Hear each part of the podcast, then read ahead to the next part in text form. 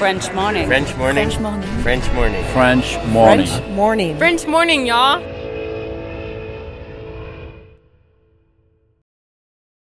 Cet épisode a reçu le soutien de la CFE. La CFE, vous connaissez? C'est la Caisse des Français de l'étranger et il s'agit d'une caisse de sécurité sociale créée en 78 pour les Français résidant hors de France. Maladie, maternité, accident du travail ou encore retraite.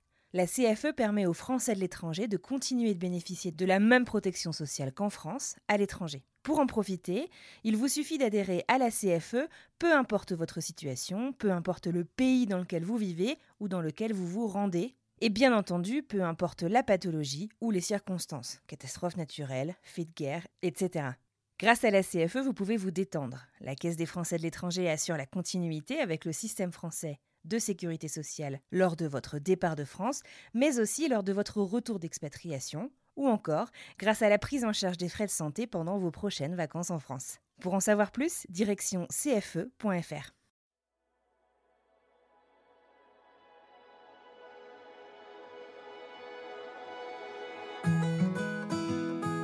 Vouloir partir d'une maison, ça veut dire dire à la personne qui est responsable de cette famille euh, qu'on se sent pas bien chez eux. Et moi, je trouve ça vraiment très très dur de dire ça à l'âge de 18 ans. Ça me paraissait insurmontable parce que euh, c'est comme dire euh, que leur famille elle est horrible, alors que c'est pas le cas. C'est juste qu'elle ne me convient pas. Et puis je me dirige vers la porte d'entrée avec euh, toutes mes affaires. Et là, je dis un dernier petit mot euh, à la maman qui était là en disant que j'en tenais que le meilleur, tout ça. Et elle me dit c'est très décevant, surtout à ton âge. Et elle m'a claqué la porte au nez et euh, je suis partie. Et une fois bah, que j'ai débarrassé toutes mes affaires, que je donne mes cadeaux, parce que j'avais apporté des cadeaux un peu à tout le monde, on décide d'aller au restaurant. J'ai demandé à Laura combien ça allait me coûter parce que fallait que je paye ma part en fait dans ma tête.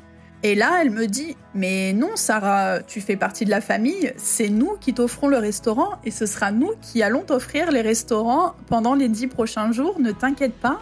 L'argent que tu vas gagner en t'occupant de Gianluca et Nicolo, ce sera ton argent de poche, tu le gaspilleras comme tu voudras, mais ne t'inquiète pas avec ça." Et là, j'ai fait "Waouh les vacances vont être vraiment géniales parce que pour moi c'était clairement des vacances. Hein. C'était pas mes enfants, mais c'était tout comme parce que je les aimais et je les aime toujours euh, comme c'était euh, mes enfants. C'est plus qu'une relation de frère et sœur. C'est pas, c'est un mélange la relation frère et sœur et la relation de parents-enfants, mais aussi de, je pourrais dire ouais, comme une marraine en fait.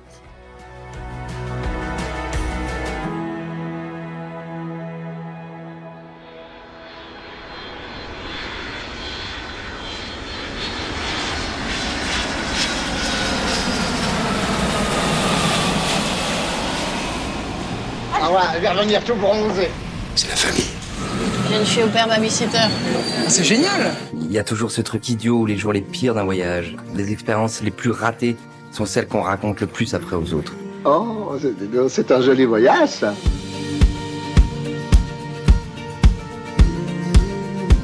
On doit au philosophe Aristote la phrase suivante. En toute chose, c'est la fin qui est essentielle. La fin, c'est justement ce dont nous allons parler aujourd'hui. Dans ce nouvel épisode de notre série consacrée aux opères, je vous invite à découvrir les histoires de Sarah, Apolline, Juliette et Marine. Ces quatre jeunes filles nous racontent leurs expériences en tant qu'opères donc, et nous discutons de la fin de celle-ci. Une fin parfois anticipée, parfois subie, parfois complètement acceptée, mais qui laisse toujours une trace indélébile dans leur aventure et dans la construction de leur futur.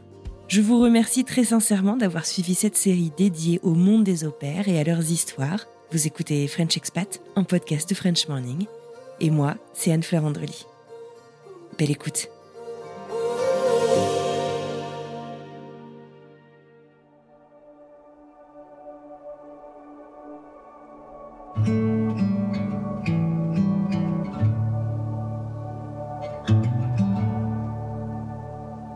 Basée au Qatar avec son mari et en attente de son visa de travail, Apolline est passionnée de couture et elle nous raconte pourquoi parfois il faut savoir partir et mettre un terme à une expérience afin de mieux repartir. Avant d'être fille au père, j'ai fait un DUT et en fin de DUT, j'ai choisi de faire mes 4 mois de stage en Chine du côté de Nanning dans le sud-sud de la Chine. Je savais que je voulais euh, continuer en licence professionnelle, ce qui impliquait la recherche d'une école et d'une entreprise. En soi, c'était euh, pour ainsi dire impossible de faire ça depuis la Chine, à part euh, refiler le travail à mes parents, ce que je ne souhaitais pas faire. Donc j'ai choisi de prendre une année sabbatique. Donc j'avais deux solutions qui s'offraient à moi, soit de faire une année d'études à l'étranger, mais mon père m'en a vite découragée. Ou sinon, la solution euh, B, entre guillemets, c'était d'être fille au père. Donc euh, je me suis euh, plutôt projetée dans cette solution-là parce que je me suis vite rendu compte aussi qu'en Chine, mon anglais n'était pas si bon que ça et qu'il fallait, qu'il fallait l'améliorer. Donc une année de fille au père n'allait pas faire de mal. Après avoir fait quelques recherches, je me suis rendu compte que le site World avait l'air le plus intéressant pour trouver une famille. J'ai regardé un petit peu partout. Euh, j'avais eu quelques matchs avec l'Australie qui avait l'air vraiment hyper intéressant. Mais je crois que la Chine, euh, les quatre mois en Chine m'ont bien refroidi euh, d'être aussi loin de ma famille. Donc finalement, je regarde sur plus l'Europe. Et j'ai cette famille anglaise qui me contacte, qui venait d'emménager en Irlande du Nord, du côté de Crumlin. Et leur offre est vraiment hyper intéressante. Il y avait une voiture qui était fournie pour la fille au père, pas de ménage de compris, et la famille avait l'air vraiment sympa. Il y avait deux enfants, un chien, euh, de la nature. Moi, ça me plaisait bien. Donc les enfants, c'était euh, un enfant de 3 ans, un garçon de 3 ans, pardon, et euh, une fille d'environ 10 ans. Les deux parents étaient militaires. Et ça, ça a son importance pour le reste de l'histoire. Au début euh, de cette première expérience, j'ai été super bien accueillie. Euh, l'accueil euh, était très amical, ils sont venus me chercher à l'aéroport. J'étais leur première fille au père et moi c'était ma première expérience de fille au père. J'avais ma propre chambre qui était très petite comparée à la taille de la maison, mais bon c'est le jeu, on n'est qu'une fille au père. Le premier jour j'ai trouvé les enfants très étranges, très très distants envers moi et j'ai bien senti qu'ils comprenaient pas pourquoi j'étais là. Et j'ai tout de suite demandé à la maman si elle leur avait expliqué euh, la raison de ma présence. En gros, euh, elle m'a expliqué que non. Donc elle les a pris, euh, ils étaient juste à côté, elle les a pris, elle leur a juste dit Apolline, elle va s'occuper de vous quand je suis pas là, quand je suis au travail, et vous devez lui obéir comme si c'était maman. J'ai trouvé ça vraiment très rude comme mise en place, et j'avoue que ça s'est expliqué un peu plus tard parce que tout se passait un peu comme ça. C'était euh, donc un couple marié. Le papa était, durant la, durée de mon séjour, qui normalement devait être d'un an, était à la guerre. je crois qu'il était au Mali.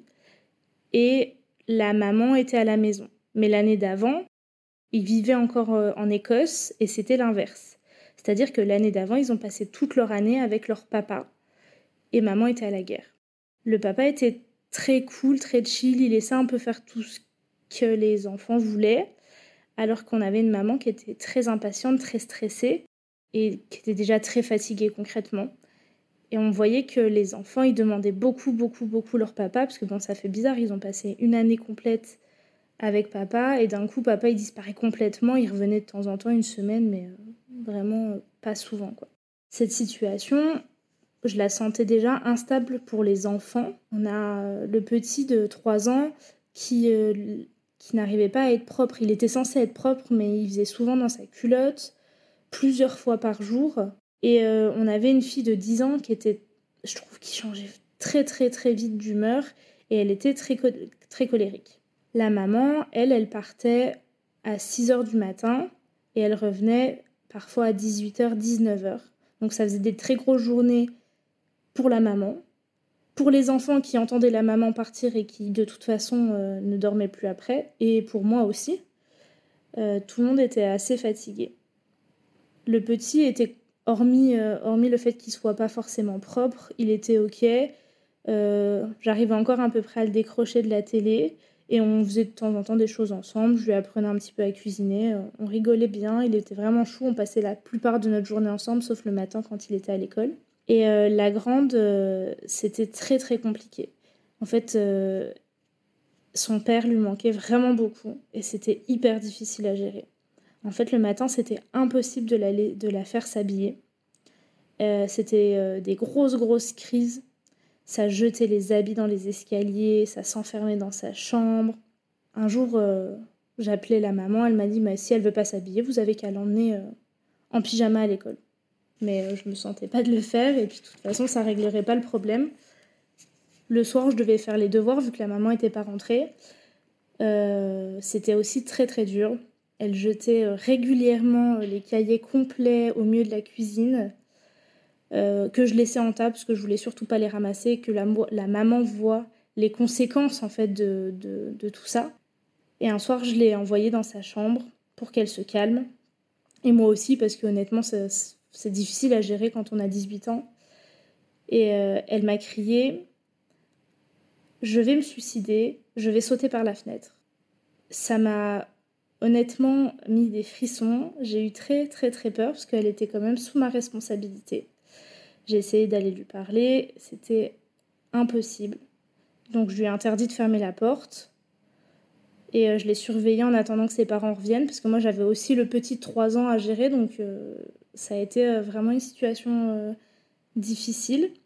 Dès qu'ils sont rentrés, je leur en ai parlé. Ils ont commencé à s'énerver comme si elle avait fait une bêtise, mais j'ai vite calmé le jeu. Je leur ai expliqué que je pense qu'elle avait plutôt besoin d'aide, leur fille, que c'était pas la première fois qu'elle avait des comportements qui étaient quand même euh, impressionnants. Et ensuite, ils l'ont fait suivre psychologiquement. Parce que parce qu'il y avait une forme d'instabilité. Je sais pas ce qui en est sorti après, c'était pas mon enfant, mais euh, il y avait quand même une forme d'instabilité assez impressionnante.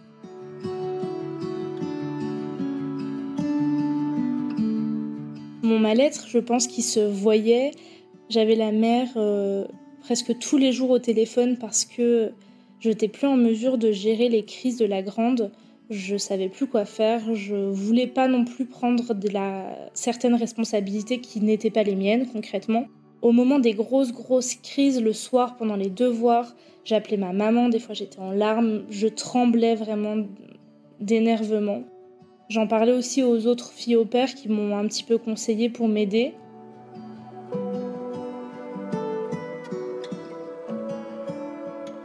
Quand euh, j'ai pris la décision de partir, ça a vraiment pas été facile pour deux raisons. La première, c'est que certes, c'était très très dur avec cette grande fille, mais le reste du temps à la maison, j'étais plutôt bien. Euh, j'avais le droit de faire ce que je voulais le soir, la semaine, le week-end. J'avais la voiture pour me déplacer, donc c'était vraiment vraiment sympa. Et la deuxième, c'est euh, vouloir partir d'une maison. Ça veut dire dire à la personne qui est responsable de cette famille euh, qu'on se sent pas bien chez eux. Et moi, je trouve ça vraiment très très dur de dire ça à l'âge de 18 ans. Ça me paraissait insurmontable parce que euh, c'est comme dire euh, que leur famille elle est horrible, alors que c'est pas le cas. C'est juste qu'elle ne me convient pas. à l'époque, j'étais arrivée en septembre et j'avais prévu de rentrer pour les vacances de Noël. Donc j'avais déjà mon, mon billet d'avion. Et là, on était mi-novembre, donc euh, un mois avant, je suis allée euh, expliquer à la maman un soir que pour moi, c'était trop dur, que c'était pas gérable. Elle a assez bien pris la chose parce que elle, elle voyait que c'était aussi très très difficile pour elle. En fait, il y, y, a aussi des soirs où elle, elle a vraiment pété un câble sur sa fille. Donc, pour elle, c'était très difficile. Elle, comprenait bien que pour moi, c'était vraiment pas simple. Euh, je pense que la seule chose qu'elle a vraiment mal vécue dans tout ça, c'est que je la laisse seule à gérer. Parce que jusque-là, moi, j'étais là, donc elle avait quelqu'un sur qui se reposer, parce que son mari n'était pas là.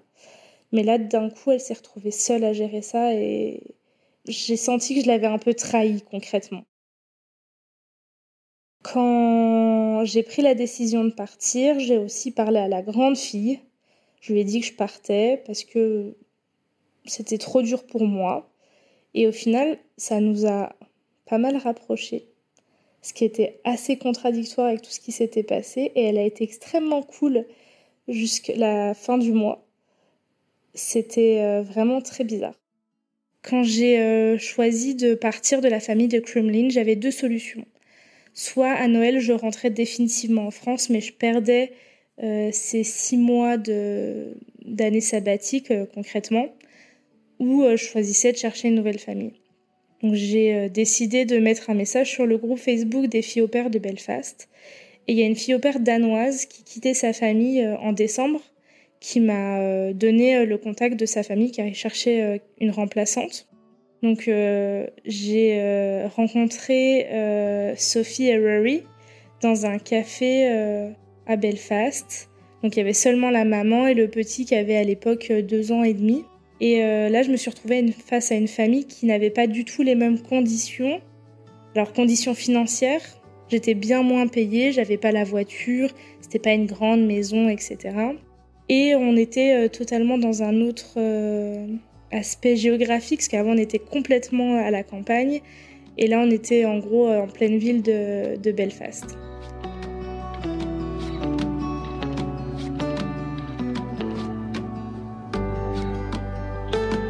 Est-ce que j'ai fait plus attention lors du second matching? Non, pas vraiment. C'était plutôt une histoire de feeling, j'y suis allée avec mon instinct. Le feeling est très très bien passé avec Sophie. On avait beaucoup de points en commun, dont euh, la Chine. Ils avaient un rythme de famille qui me plaisait bien. C'est-à-dire que je travaillerais que 5 heures par jour. C'était un peu à la carte. Le petit, euh, il était à côté, euh, il était vraiment très calme, très très chou. Et la maman, on sentait aussi qu'elle était, elle était calme, donc on sentait une famille entre guillemets bien dans ses baskets. Après, j'ai pas forcément eu peur aussi parce qu'on était en Irlande du Nord. C'est deux heures de vol de la France. On n'est jamais bien loin de la maison. Honnêtement, euh, pour cette deuxième famille, euh, j'étais pas stressée. J'ai passé mes vacances de Noël en France, ça s'est très bien passé. Et vu qu'eux ne proposaient pas de voiture, euh, j'ai choisi de revenir avec ma voiture de France par le ferry donc j'ai fait en gros euh, Genève-Cherbourg et Cherbourg-Belfast. Donc ils sont pas venus me chercher à l'aéroport ou quoi que ce soit. Et euh, j'avais l'adresse, mais j'étais pas sûre de la maison, donc je me suis retrouvée devant les maisons et j'osais pas vraiment sonner. J'ai essayé de les appeler et ils répondaient pas. Donc j'ai finalement pris mon courage à deux mains et je suis allée sonner à une porte qui était la bonne. Et euh, Joby m'a ouvert et il m'a serré dans ses bras. Il m'a dit qu'il était super occupé, il m'a montré ma chambre et il est retourné travailler. Alors maintenant, ça me fait beaucoup rire parce que c'est très représentatif. À l'époque, je me suis un peu retrouvée sur les fesses parce que je me sentais pas du tout à ma place sur la l'heure qui s'est passée. Quoi. Je savais pas du tout quoi faire. En fait, euh, Sophie, elle travaille dans l'événementiel, elle est danoise, et Joby est musicien et écrivain, et il est irlandais du Nord. Et lui, il travaille à domicile en gros. On avait convenu que, en gros, je garderais euh, Rory, environ 5 euh, heures de, de travail par jour, suivant les rendez-vous de Joby et de Sophie, leur travail et ce que je voulais faire. Donc on avait vraiment une, une belle liberté. Et les jours où, euh, par exemple, je me sentais pas très bien, euh, ils pouvaient tout de suite prendre le relais. C'était vraiment hyper agréable. Il était pas à l'école, ni à la crèche, ce petit. Donc parfois on allait juste en playgroup, parfois on allait au parc, parfois on allait en rendez-vous avec Joby, on allait au musée. On faisait beaucoup beaucoup de sorties et découvertes un peu euh, Montessori. Donc on s'ennuyait vraiment pas et euh, c'était euh, c'était toujours très très à l'extérieur donc c'était assez sympa. Par contre dès qu'on était à la maison vu que Joby travaillait depuis la maison, c'était très difficile de s'occuper du petit. Mais c'est quelque chose qu'ils avaient compris d'eux-mêmes parce qu'ils sortaient souvent de la maison euh, pour eux retrouver du calme et que moi je sois tranquille avec le petit. Euh, chez Joby et Sophie, il n'y avait pas une journée comme les autres. Euh, je me suis tout de suite sentie bien, je me suis tout de suite sentie à l'aise. C'était une famille et un quartier qui étaient complètement hors normes. Si vous connaissez un petit peu l'histoire de l'Irlande du Nord, là j'étais dans un quartier irlandais catholique de West Belfast. Euh, Joby, c'est euh, une personne qui est très respectée et euh, connue dans le quartier. Il avait un peu fait de, la politique locale et lui, il était musicien à l'international. C'était entre guillemets un des seuls qui avait euh, qui était sorti du comment dire qui était sorti de, ces quartiers là et qui avait pu travailler à l'international etc c'était assez important pour eux et euh, en fait on était les seuls étrangers du quartier donc Sophie Rory qui était danois et moi qui étais française et pour l'anecdote le jour où je suis arrivée j'avais garé ma voiture avec ma plaque française devant devant la maison il y a quelqu'un qui est quand même venu sonner à la porte pour demander qui j'étais. Parce qu'ils n'avaient jamais vu de plaque étrangère dans le quartier. Ils ont toujours eu des, filles au père qui étaient danoises. Donc ça a toujours été un petit peu compliqué pour euh, Joby, puisque malgré que son fils euh, parle danois euh, et sa femme parle danois, il n'a jamais appris, appris la langue, donc il parlait que anglais. Donc Joby s'est senti beaucoup plus facilement à l'aise avec moi. Et on passait beaucoup de temps ensemble, vu qu'il était à la maison. On allait souvent faire des, des rendez-vous ensemble pour, pour son travail, puisqu'il voulait emmener Rory avec lui, donc il m'emmenait avec lui. Euh, et on avait des grandes discussions philosophiques, euh, politiques. Il m'a beaucoup raconté l'histoire de Belfast, euh, de l'Irlande du Nord, de tout ce qui s'était passé. On a beaucoup ri aussi. Enfin voilà, on a passé toujours des beaux moments avec Sophie aussi. On allait souvent au musée avec le petit pendant sa pause de midi. Et au final, c'était comme une grande symbiose. Et j'ai vraiment beaucoup aimé. C'est une famille, c'est une maison pardon qui est familiale. Donc il y a toujours du monde là-bas, même quand j'étais toute seule et que eux étaient pas à la maison, je fallait toujours que je fasse attention parce qu'il y a des gens qui rentraient, la sœur, le frère de Joby qui rentrait dans la maison. Et, euh, et ça a toujours été comme ça et j'ai vraiment beaucoup aimé, euh, aimé l'ambiance. Concernant les tâches ménagères, il n'y avait pas de tâches ménagères pour moi ou pour Sophie, mais par contre, le jour où on faisait le ménage, on faisait le ménage ensemble, on partageait les tâches. En fait, il n'y avait pas d'obligation, c'était de la logique et c'était de la, vie en communauté en fait. Et euh, j'ai vraiment beaucoup aimé ce, cette approche. Joby, Sophie et Rory, c'est devenu comme une seconde famille pour moi. J'ai vraiment euh, adoré le temps que j'ai passé avec eux. Euh, un an après, je suis revenue euh, pour les vacances avec euh, bah, mon mari maintenant. On avait passé quelques jours là-bas. Ils ont été vraiment adorables. Maintenant, ça fait euh, 9 ans, si je dis pas de bêtises. On prend des nouvelles régulièrement. Rory, honnêtement, se souvient plus beaucoup de moi, mais c'est normal, il était vraiment petit à l'époque. En tout cas, on, a des messages régulièrement. On a encore des private jokes avec, avec Joby. Ils ont été tous les trois invités à mon mariage l'année dernière. Malheureusement, euh, ça a été euh, compliqué. Ils n'ont pas pu, ont pas pu venir. Et maintenant, ils ont beaucoup envie de venir revisiter la France, donc on prévoit de se voir en juin quand moi je rentre du Qatar pour quelques jours. Ça risque d'être compliqué, mais euh, je suis toujours très contente de les voir, très contente d'avoir euh, des messages. Et on adore se tenir un petit peu au courant de notre vie. Euh. Surtout que maintenant ils habitent au Danemark parce que ben, le Brexit est passé par là. Donc nos vies ont tous les deux changé. C'est assez drôle.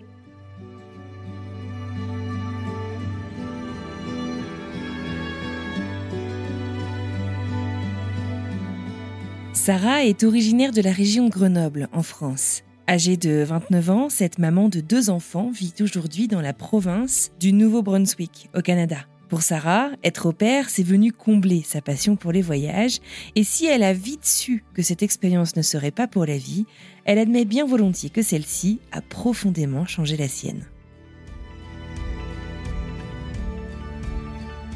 Avant de m'inscrire sur le site d'Operworld en 2012, j'étais lycéenne, j'étais en première STG. Bah, j'avais 18 ans, j'avais déjà plein de projets en tête. et notamment le projet d'avoir de l'argent de poche parce que je vivais en fait avec ma mère qui était célibataire, donc j'étais avec ma mère et mon petit frère et elle n'avait pas beaucoup les moyens et je me suis dit si tu veux obtenir des choses, eh ben va falloir que tu travailles. Et donc euh, je m'étais inscrite sur le Bon Coin et j'avais posté des annonces comme quoi je voulais faire du babysitting ou donner des cours de français pour des collégiens. Et au final, euh, il y a une maman qui m'a contactée pour faire euh, du babysitting. Donc je gardais euh, deux petites filles. J'ai gardé trois fois par semaine après le lycée. Et puis les deux autres jours, je donnais des cours de français à une famille indienne. Et je devais apprendre le français à la maman et à la petite fille qui était scolarisée en école française. Et euh, franchement, c'était une super expérience. J'étais trop contente parce que moi qui rêvais de voyage, eh ben, c'est eux qui me faisaient voyager à travers leur culture. Ils me parlaient de leur vie, ils m'avaient montré les vidéos de leur mariage en Inde. Enfin, j'avais tellement aimé ça. Et c'était aussi euh, un élément déclencheur euh, sur le fait que, ouais, en fait, je vais voyager plus tard parce que découvrir d'autres cultures, c'est vraiment génial. Voir plus loin que ce qu'on a déjà sous le nez, c'est euh, top. Lorsque Sarah s'inscrit sur ce site pour devenir au pair, en 2012 elle nous l'a dit, c'était la fin de son lycée, ce fut aussi une année qui a été très chargée émotionnellement.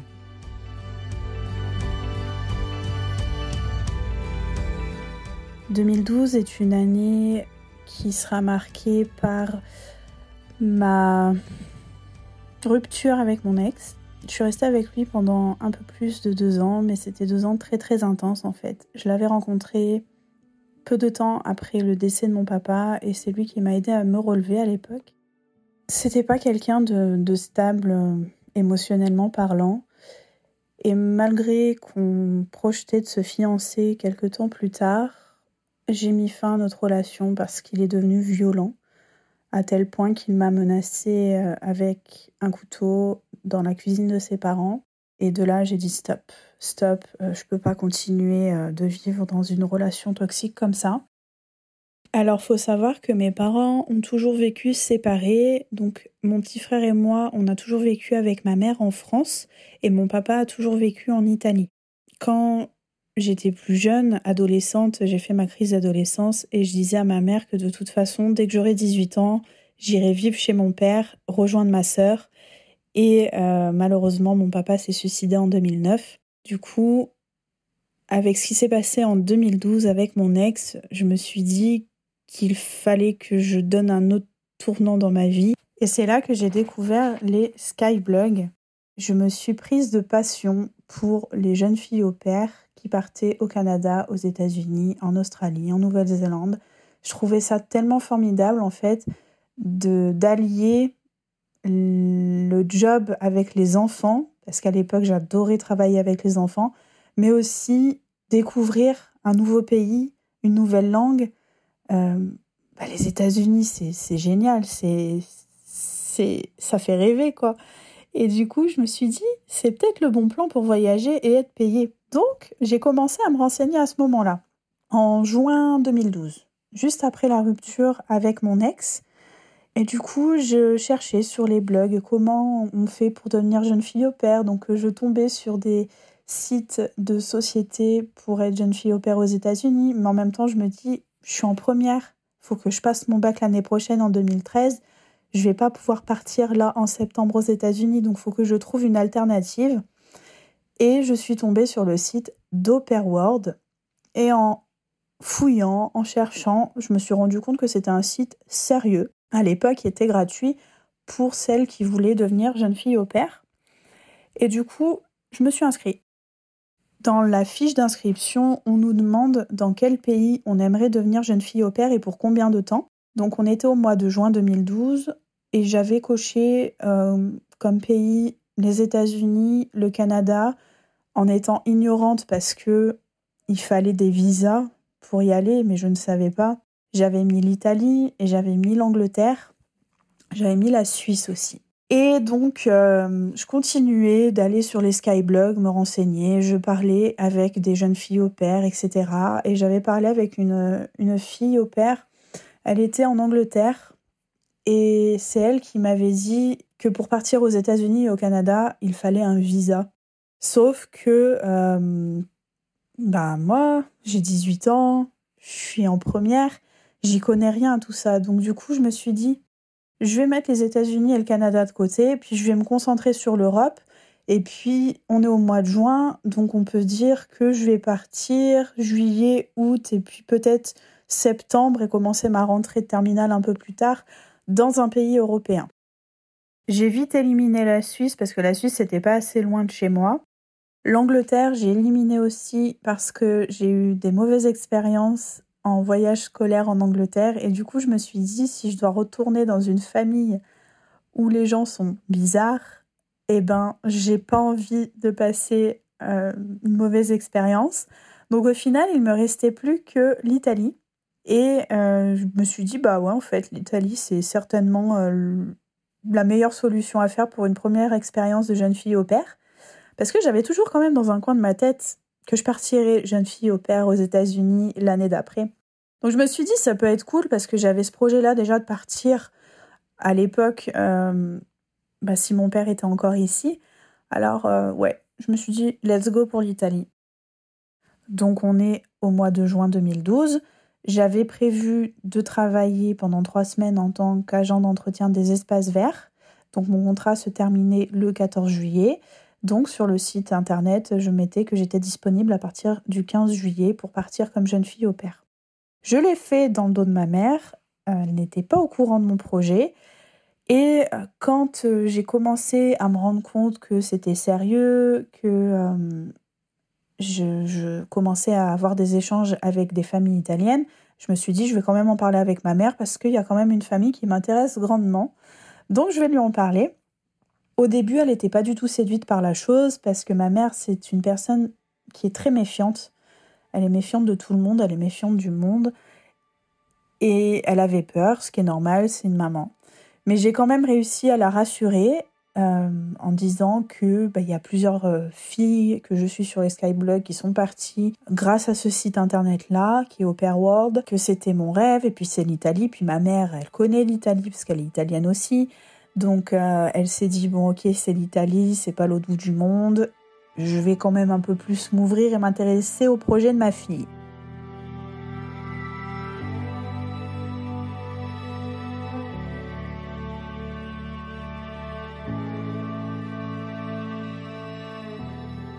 Les quelques semaines qui précédaient mon départ en Italie, je préparais un peu avec ma mère mon départ.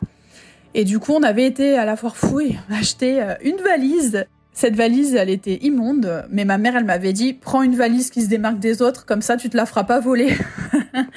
et du coup, j'avais acheté euh, une valise euh, dégueulasse. Elle était rose, violette, euh, de toutes les couleurs, en mode rayé. Et je l'avais payé 30 ou 40 euros et je m'étais dit elle me fera une fois parce que j'avais trop honte de la sortir, c'était trop moche. Et puis au final, 11 ans plus tard, je l'ai toujours parce qu'elle est venue avec moi au Canada. Et sinon, je suis partie le 15 juillet et c'est mon grand-père qui m'a déposé à l'aéroport de Lyon-Saint-Exupéry. Et j'étais horrifiée parce que c'était la première fois que je prenais l'avion toute seule. J'avais déjà pris l'avion quand j'avais deux ans. À l'époque, euh, c'était pareil pour aller en Italie, mais avec ma mère. On devait aller chez mon père. Et c'était euh, la seule fois que, que j'avais pris l'avion, donc j'en avais aucun souvenir. Et du coup, à mes 18 ans, paf, je prends l'avion et euh, dans ma tête, je m'imagine un gros Airbus, euh, que ça va être trop bien et tout. Puis grosse déception quand j'ai vu dans quoi j'allais embarquer. Alors que j'étais très stressée, je vois l'avion en fait qui est un tout petit avion avec des hélices. Et ma place était côté hublot et à côté de l'aile qui avait donc une hélice. Et pendant les deux heures de vol, je priais que l'avion ne se scratche pas, que les hélices arrêtent pas de tourner, parce que bah, c'était super stressant pour moi. Bref, le vol s'est très très bien passé, il faisait super beau. Bah, j'avais adoré parce que on voyait les chaînes de montagne vues du haut et à l'époque j'aimais trop la montagne et je, trouvais ça vraiment euh, magnifique.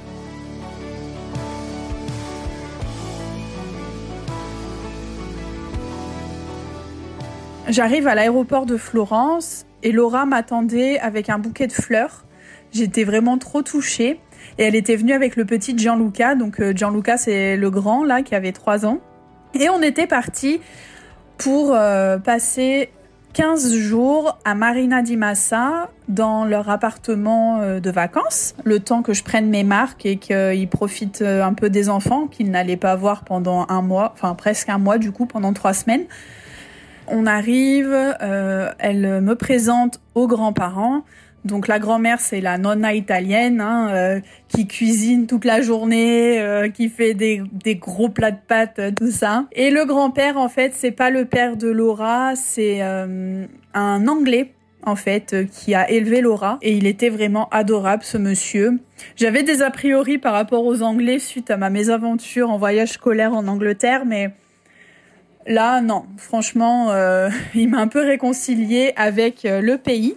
Elle m'a présenté ensuite à Massimo, qui est le papa des deux petits, et à Nicolo, qui venait d'avoir un an. Donc j'étais vraiment trop émerveillée de le voir parce que j'adorais les bébés. Et euh, il marchait pas encore. Donc du coup, dans ma tête, je m'étais dit, ok, il marche pas encore. Je vais me fixer l'objectif qu'il marche quand ses parents vont revenir au mois d'août. Donc euh, bah, finalement, l'objectif a été atteint. Et, euh, et j'étais très fière de ça, et les parents aussi les présentations sont faites, on me présente ma chambre. Et à l'époque, en fait, il n'y avait pas Internet, euh, la 5G, 4G à l'extérieur comme maintenant. Et il n'y avait pas le Wi-Fi non plus dans cet appartement. Et je m'étais dit, mais comment je vais communiquer avec le monde extérieur Comment je vais donner des nouvelles à ma mère Comment je vais entretenir mon blog aussi Parce que j'avais fait un Skyblog qui racontait mon histoire et donc Laura avait été chercher une clé 3G chez Wind, qui est un opérateur italien. Et à chaque fois, en fait, euh, je devais euh, connecter euh, ma clé USB 3G sur mon ordinateur. Donc rien que d'en parler, en fait, j'ai l'impression d'avoir vécu autant des dinosaures parce que c'est tellement facile maintenant. Et euh, j'avais pas de, forfait téléphonique me permettant d'appeler à l'étranger aussi. Donc euh, c'était un gros stress pour moi. Mais bon, j'ai survécu. Et une fois bah, que j'ai débarrassé toutes mes affaires, que je donne mes cadeaux, parce que j'avais apporté des cadeaux un peu à tout le monde, des spécialités de ma ville à Voiron, avec la chartreuse et les chocolats Bona, on décide d'aller au restaurant. J'ai demandé à Laura euh, combien ça allait me coûter parce que fallait que je paye ma part en fait dans ma tête. Et là, elle me dit "Mais non, Sarah, tu fais partie de la famille, c'est nous qui t'offrons le restaurant et ce sera nous qui allons t'offrir les restaurants pendant les dix prochains jours, ne t'inquiète pas. L'argent que tu vas gagner en t'occupant de Gianluca et Nicolo, ce sera ton argent de poche, tu le gaspilleras comme tu voudras, mais ne t'inquiète pas avec ça." Et là, j'ai fait "Waouh les vacances vont être vraiment géniales parce que pour moi c'était clairement des vacances. Hein. J'ai tellement été habituée pendant toute mon enfance à m'occuper de mes cousins et cousines qui étaient plus jeunes que moi, et j'en ai un paquet, j'en ai 15, euh, que ben m'occuper de Gianluca et Nicolo, franchement, ça allait être les doigts dans le nez. Donc vraiment, pour moi, c'était vraiment un mois de vacances et de loisirs et de découvertes, et j'étais trop contente d'avoir trouvé ce job de rêve. Pendant toute la semaine, Laura m'a un peu expliqué comment se déroulait la routine des enfants. Donc euh, les siestes, ils dormaient énormément, ça m'avait choqué. Euh, fallait que je mette au lit Nicolo pendant deux heures le matin, trois heures l'après-midi. Donc à chaque fois, j'étais en mode off. Et euh, elle me disait, bah, pendant qu'ils font leur sieste, l'après-midi, tu peux aller à la plage. C'était trop cool. C'était un moment pour moi et c'est vraiment un moment où je me suis cru en vacances. Clairement, je me suis cru en vacances pendant un mois et c'était euh, très reposant parce que d'autant plus que je sortais de, ma rupture avec euh, mon ex. Je, me ressourçais pour vraiment partir sur de bonnes bases et commencer mon année de terminale à fond.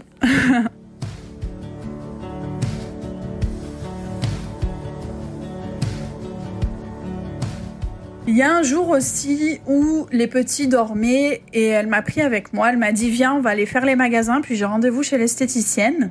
Je l'ai suivie parce que comme ça, ça lui faisait l'occasion de me montrer un peu euh, les magasins qu'il y avait à Marina di Massa. Donc c'est vraiment euh, une station balnéaire très touristique, donc il n'y a pas de grands centres commerciaux, il n'y a pas de Zara, H&M ou que sais-je, mais c'était vraiment très mignon, le centre-ville, le centre du village. Et puis après, on est allé chez l'esthéticienne, donc moi je m'attendais à ce enfin juste l'accompagner tout simplement papoter avec l'esthéticienne et puis Laura. Puis au final non.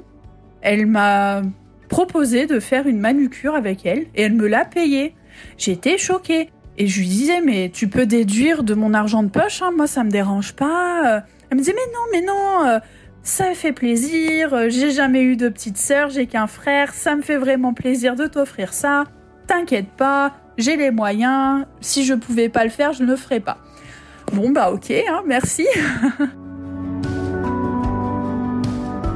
Quelques jours plus tard, ça devait être le deuxième ou troisième jour où j'étais à Marina di Massa, elle m'a présenté à Anita.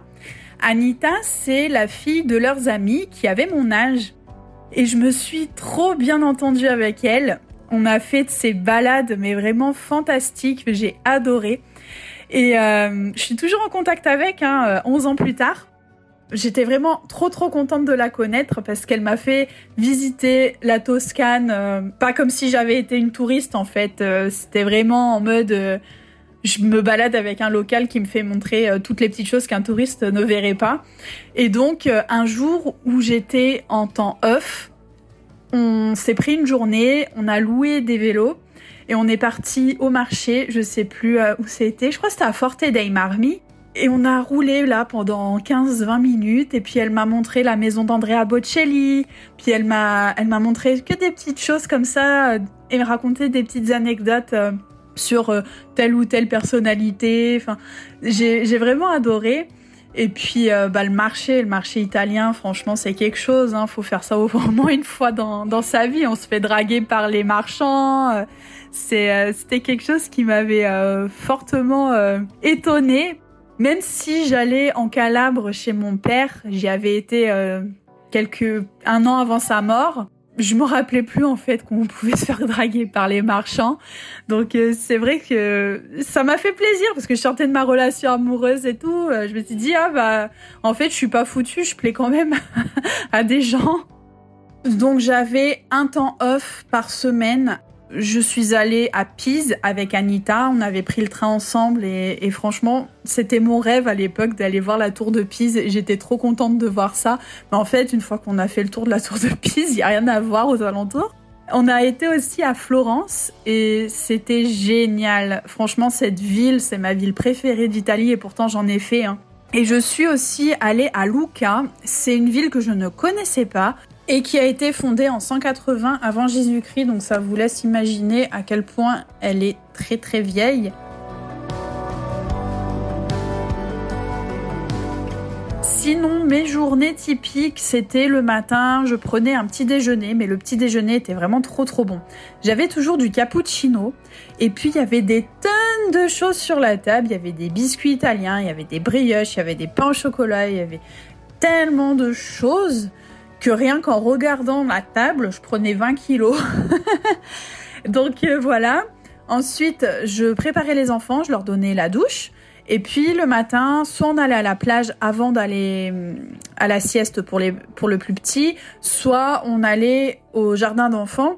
Et là, on s'amusait à ramasser les pinolis qui était une grande passion pour Gianluca. Il était passionné de pinoli. Des pinolis, c'était des pignons de pain.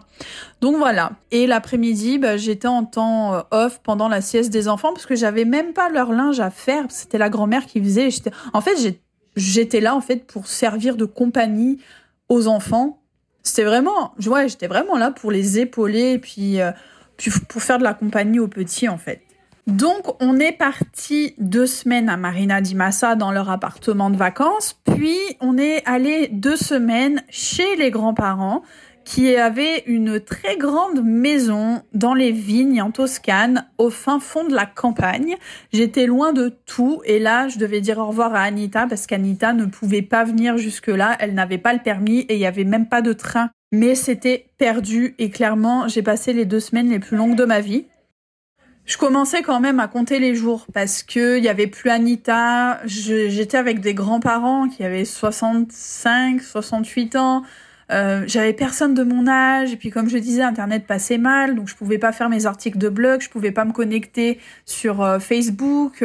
C'était assez chaud. Je comptais vraiment les jours sur la fin. Et le 15 août est arrivé et je suis repartie, non sans émotion quand même, parce que je savais que euh, j'allais peut-être pas les revoir, pas tout de suite en tout cas, parce qu'ils allaient déménager en Guyane. Ils avaient été euh, mutés là-bas par rapport à, un projet euh, spatial avec la fusée Ariane. Et du coup, Laura m'avait soumis l'idée que je pourrais les retrouver là-bas mais c'était pour moi des paroles en l'air. Et puis plus tard, j'ai compris que non, en fait, elle était très sérieuse. À la fin du séjour, Massimo et Laura étaient de retour. On était très contents de se retrouver, mais euh, j'avais quand même le cœur serré de les laisser parce que j'avais vraiment passé euh, un mois super, même s'ils n'étaient pas là. J'étais vraiment très contente d'avoir fait leur connaissance. J'étais très contente euh, qu'ils m'aient fait partager des choses, qu'ils m'aient montré bah, leur routine, qui m'est intégrée complètement à la famille. Euh, j'étais vraiment reconnaissante de tout ça parce que j'ai vécu dans une famille où on n'avait pas les moyens, où on ne pouvait pas aller au restaurant. Et donc, euh, bah, tous les restos que j'ai pu faire avec eux, que ce soit le midi ou le soir, euh, c'était vraiment quelque chose que, j'adorais. Et le jour où ils m'ont posé à l'aéroport à Florence, forcément, j'ai pleuré. Donc, je savais pas quand est-ce que j'allais les revoir parce qu'ils partent en Guyane. Et, je m'étais tellement attachée au petit. Euh, Gianluca, il était tellement adorable, il était cultivé comme jamais sur l'espace. Alors forcément, avec des parents qui sont euh, directeurs et ingénieurs au CNES, c'est, ça pouvait pas être autrement, mais j'étais fascinée par sa culture. Puis Nicolo, qui avait fait ses premiers pas avec moi, puis qui avait grandi, je l'ai connu, il avait un an. j'étais très très attachée avec eux, très attachée à eux.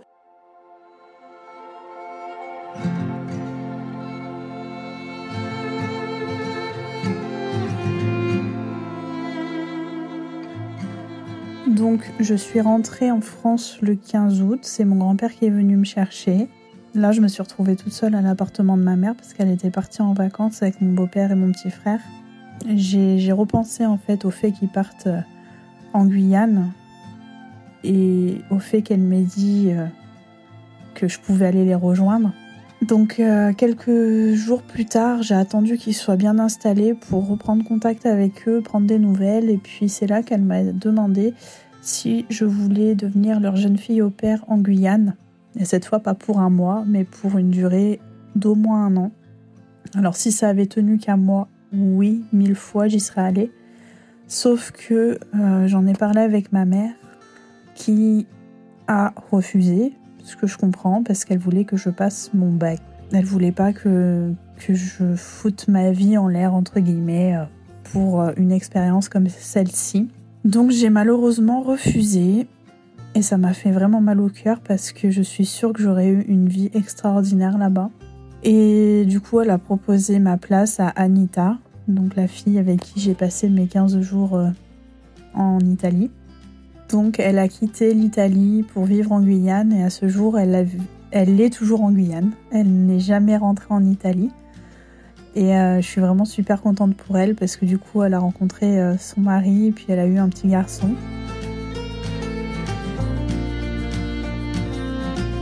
Je suis toujours restée en contact avec eux depuis la dernière fois qu'on s'était vu en août 2012. Euh, je suivais leurs aventures en Guyane, je recevais beaucoup de photos. Ils sont allés au Suriname, ils sont allés au Brésil, ils ont fait pas mal de pays d'Amérique du Sud. Ils m'ont fait voyager en fait à travers leurs photos et vidéos. Et puis euh, un jour, ils m'annoncent qu'ils rentrent en métropole parce qu'ils ont fini de travailler sur leur projet sur la fusée Ariane, qu'ils laissent Anita en Guyane parce qu'elle a rencontré quelqu'un et que du coup, ils reviennent tous les quatre sur Paris. Du coup, euh, ils m'ont dit si un jour on montait à Paris, euh, qu'on serait les bienvenus. Et ce jour est arrivé parce qu'avec mon mari et ma petite qui avait un an à l'époque, on devait partir à Los Angeles et à Las Vegas pour trois semaines. Donc du coup, on est monté à Paris et on en a profité pour passer deux jours chez eux euh, pour Pâques. Et les retrouvailles, waouh, c'était quelque chose. Alors déjà, Laura et Massimo n'avaient pas changé. Et Gianluca et Nicolo, je crois que c'était la claque du siècle. Parce que j'ai laissé un bébé d'un an Et j'ai retrouvé un petit garçon de 7 ans. Et puis Gianluca, 10 ans. Ils n'ont pas gardé leur tête de bébé, mais on les reconnaissait bien. Ils ne se souvenaient plus de moi, ce qui est normal. Hein. Ils étaient petits quand je les ai laissés. Mais on avait vraiment passé deux jours vraiment super. Et puis j'ai pu leur présenter euh, Louise. Et ils étaient vraiment gaga d'elle. Parce qu'en fait, elle m'expliquait, Laura, qu'elle aurait toujours voulu euh, avoir une petite fille. Et quand elle a vu Louise, euh, elle avait complètement fondu, quoi. Depuis 2018, je les ai pas revus, mais ils viennent en vacances cet été au Canada. Donc, on devrait se voir. J'ai vraiment hâte. Je crois que maintenant, ils ont 13 euh, et 16 ans, mon Dieu. Oh, ça me fait tellement bizarre de me dire ça. Oh là là.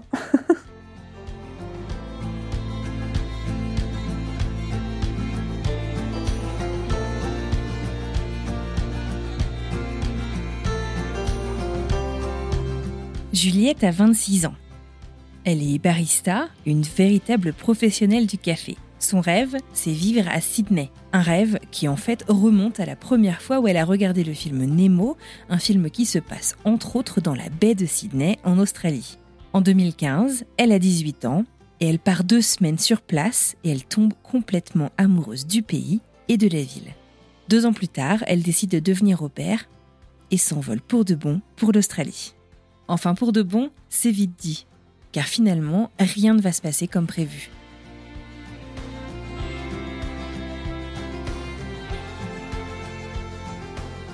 Pour recontextualiser un petit peu, en 2015, euh, donc la rentrée après mon bac, je vais commencer dans une école, mais finalement euh, j'ai refusé et je me suis dit que j'allais profiter de cette année pour euh, voyager, travailler un petit peu et puis essayer de me trouver un parcours d'études qui allait vraiment me plaire. Sauf qu'en fait, la rentrée suivante arrive, j'avais rien trouvé qui me plaisait. tout le monde me disait autour de moi qu'il fallait absolument que je fasse des études, mais moi ça me parlait pas du tout. J'avais plutôt envie de partir voyager, mais je savais pas par où commencer.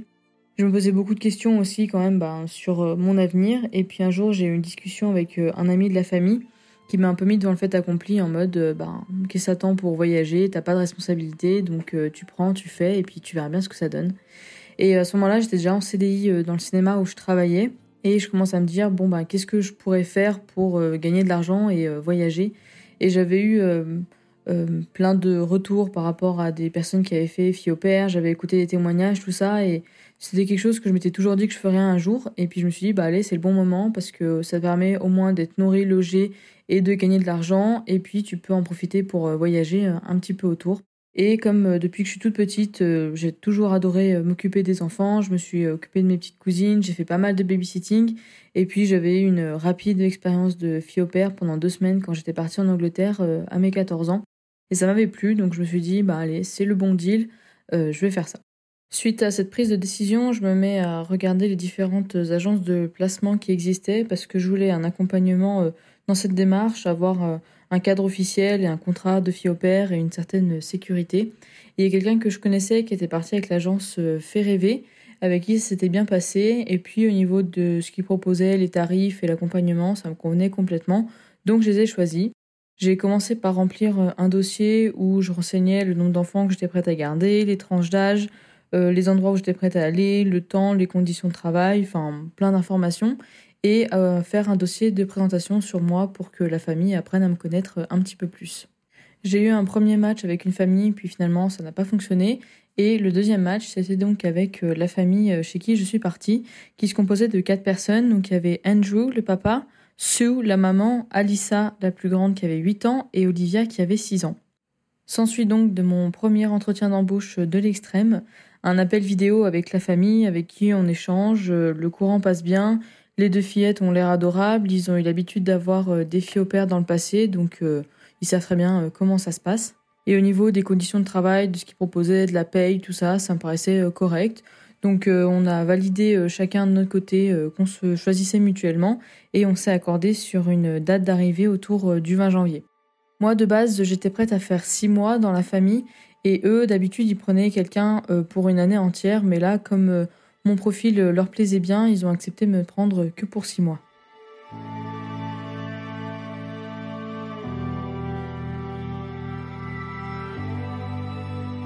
Donc le mois de janvier arrive, je quitte mon CDI, je fais les différentes fêtes avec amis et famille pour mon départ. Et donc à ce moment-là, je vivais euh, encore chez ma maman.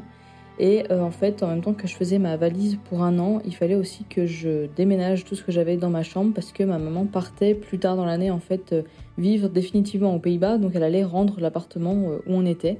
Et il fallait que j'emmène toutes ces affaires chez mon père qui habitait pas très loin. Et là, j'ai fait du Grand Juliette. Donc le jour du départ, le 18 janvier, je décollais à 22h de Lyon. Et donc avant de me rendre à l'aéroport, bah, j'ai fait un dernier arrêt pour poser les derniers cartons euh, chez mon papa parce que j'avais euh, tout fait euh, à la dernière minute.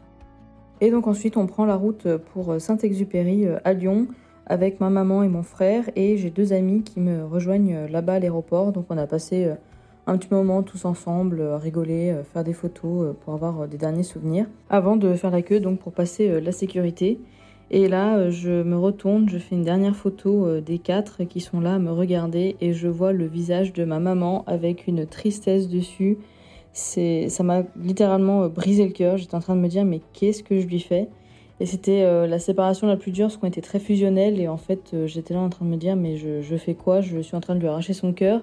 Et moi, je, pas j'en suis contente, mais je veux dire, je vais vivre quelque chose d'après qui va être génial. Donc, je me consolais euh, comme ça, mais je les laissais en fait eux derrière moi. Euh, ben voilà, avec juste de la tristesse euh, parce que j'allais leur manquer, même si bien sûr eux ils allaient me manquer tout autant. Et en voyant ça, ben forcément moi je me mets à pleurer, mais hop là je prends, je passe à sécurité. Et là je me dis c'est parti, je vais vivre mon aventure, il faut pas que je regarde derrière moi, je vais de toute façon être en contact avec eux et ils vont être contents pour moi et c'est juste là sur le moment que ça fait mal, mais après euh, ça va aller. Et là, l'excitation du voyage euh, prend le dessus. Euh, l'avion, j'adore, les escales, j'adore, donc là je me mets en mode voyage. Donc j'arrive à Sydney autour de 13h de l'après-midi, il me semble. J'étais épuisée avec tout le décalage horaire et de pas avoir dormi dans l'avion. Je récupère ma valise et là dans le terminal, je ne vois personne qui m'attend. Donc je me dis, bon, elles vont arriver. Et donc j'attends, j'attends, et le terminal se vide de plus en plus. Et là je me dis, non mais il y a un problème, elles sont pas là. Enfin je veux dire, j'avais envoyé les informations de vol. Euh, qu'est-ce qui se passe? Je commence un petit peu à paniquer. En plus avec la fatigue, ça aide pas. Et mon téléphone, bah, j'avais pas de réseau. J'ai essayé de me connecter un peu au Wi-Fi pour euh, ben, envoyer des SMS auxquels elle ne répondait pas. Je l'avais appelée, elle répondait pas non plus, la maman. Euh, là, j'essaie de contacter un peu l'agence euh, sur place, enfin la correspondante, mais euh, ça répondait pas non plus. Du coup, je me retourne vers ma famille en France. je suis là en train de leur écrire à tous pour voir le premier qui me répondra. Et dans ma tête, je suis en train de me faire des plans. Ok, bon ben, je vais retourner dans Sydney. Je vais essayer de me trouver une auberge parce que c'était ça ma phobie, c'était vraiment de pas savoir où est-ce que j'allais. Et là, en train de me dire, mais en fait, c'était une grosse arnaque, ils vont jamais venir me chercher. Je me retrouve toute seule dans Sydney, donc j'essaie d'un peu de me souvenir comme je peux de comment était euh, Sydney et voir si euh, je pouvais euh, trouver une solution. Et là, quelqu'un de ma famille me répond, me dit mais non, t'inquiète pas, ils vont arriver, attends encore un peu. J'ai le souvenir de exactement combien de temps j'avais attendu, mais ça me paraissait très très long et c'était pas normal quoi. Et en fait là, au bout d'un moment, la maman et les filles arrivent et en fait elle s'était trompée de terminal. Donc là, gros soulagement, euh, encore plus contente euh, de les voir. Les filles qui me sautent dans les bras, euh, salut Juliette, enfin t'es là, on est contente de te voir, tout ça. Et là, donc je rentre dans la maison qui était assez grande avec deux salons, trois chambres, une belle piscine, un beau jardin, très spacieuse. Et au passage, il me semble que c'est le moment où je rencontre le papa parce qu'à l'aéroport, il n'était pas venu. Et là, on se met à discuter un peu. Moi, je leur donne quelques cadeaux que j'avais ramenés. C'était des crayons, des feutres et puis euh, du chocolat euh, de Suisse. Et eux, ils m'avaient fait un petit euh, paquet avec des petites choses de bienvenue. Il me semble que la première soirée, il y a des amis à eux qui sont venus, mais moi, je crois que j'étais partie dormir assez vite parce que j'étais très fatiguée. Et le lendemain, j'avais essayé un peu de commencer à m'occuper des filles en essayant de les préparer, tout ça, parce que je savais pas vraiment en fait quand est-ce qu'allait vraiment commencer euh, mon travail. Donc j'essayais un peu de regarder au moins comment ça se passait. Et je viens à discuter avec euh, la maman qui me demande si en fait je souhaitais commencer donc le lundi 23 janvier ou alors le lundi 30 janvier, euh, une semaine après, sachant qu'on devait déménager au courant de la semaine qui était en train d'arriver. Et elle m'a proposé voilà de faire ça pour avoir un peu une semaine d'adaptation, pour me remettre du décalage horaire, pour pouvoir profiter un peu si je voulais me balader et euh, commencer euh, seulement la semaine du 30 janvier, ce que j'ai donc euh, accepté. Donc le 30 janvier arrive, on, avait discuté un peu sur ce qu'ils attendaient de moi. Donc une journée type, c'était où je m'occupais des filles entre 7h et 9h du matin. Donc ça veut dire que en général, elles étaient réveillées, sinon il fallait que je le fasse. Que je prépare leur petit déjeuner, que je leur fasse aussi les lunchs et les snacks pour la journée, que je prépare leur sac à dos, les faire s'habiller. Donc comme elles avaient des uniformes, au moins il n'y avait pas de prise de tête sur ça.